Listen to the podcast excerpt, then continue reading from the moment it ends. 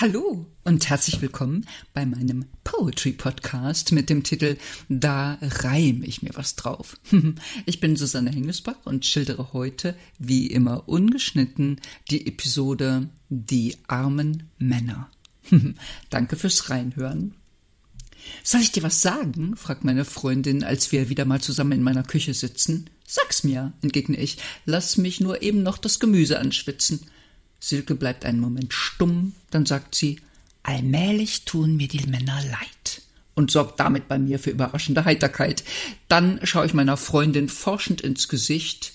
Du gehst mit Kerls, wie du sie nennst, doch gern recht unbarmherzig ins Gericht.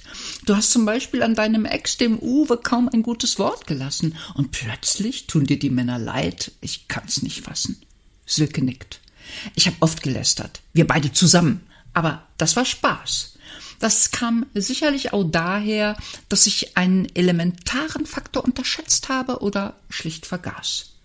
Jetzt machst du mich aber neugierig, sag ich und blicke meine Freundin erwartungsvoll an.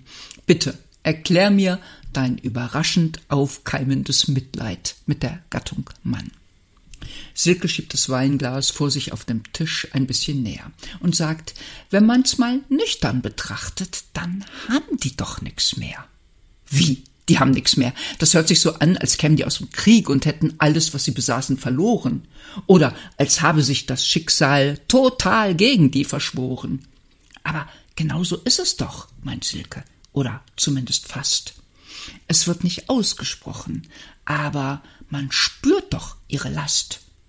Keine Ahnung, Silke, was du meinst, sag ich und drehe mich zum Herd. Essen ist fertig. Willst du jetzt Gemüse oder willst du keins? Ja, ich will, sagt Silke und betrachtet mich.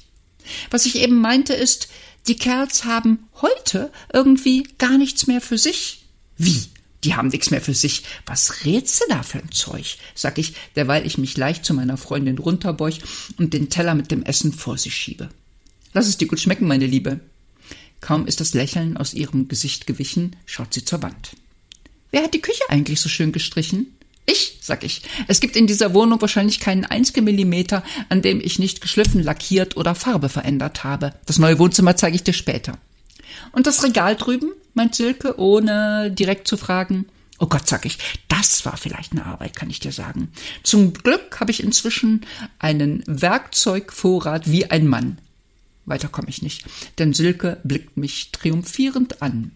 Du musst es nicht aufzählen, sagt sie. Ich weiß, du hast Sägen, Akkuschrauber, Schleifmaschine, du hast äh, den halben Keller voll mit Pinseln, Farben, Lacken, Terpentin. Ja, sag ich.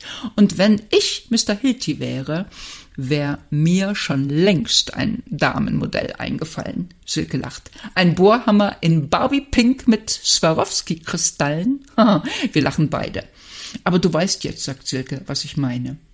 Es gibt in Sachen Frauen und Karriere zwar noch immer Stolpersteine, aber wenn eine Frau DAX-Vorstand, Astronaut, Kanzler, Schreiner und auch Müllentsorgerin werden kann, dann fragt man sich doch langsam, wo sind denn noch Nischen für den sich selbst zu bezeichnenden Mann? Naja, sag ich, die katholische Kirche wird ihre wohl nicht schließen.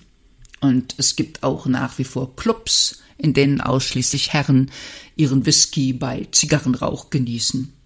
Okay, sagt Silke, aber du musst zugeben, das sind wirklich die letzten Ecken.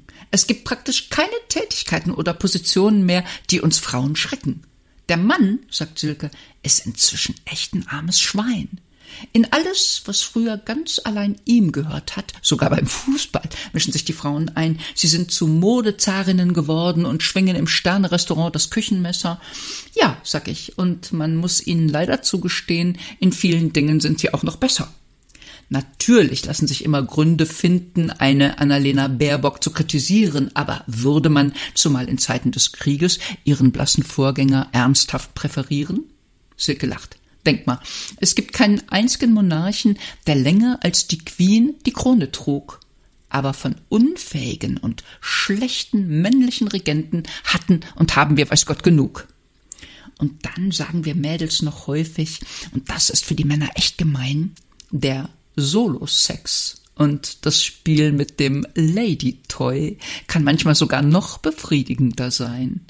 Das hast aber jetzt bitte nicht laut gesagt, Silke, unterbreche ich. Wo denkst du hin, liebe Freundin? Natürlich nicht.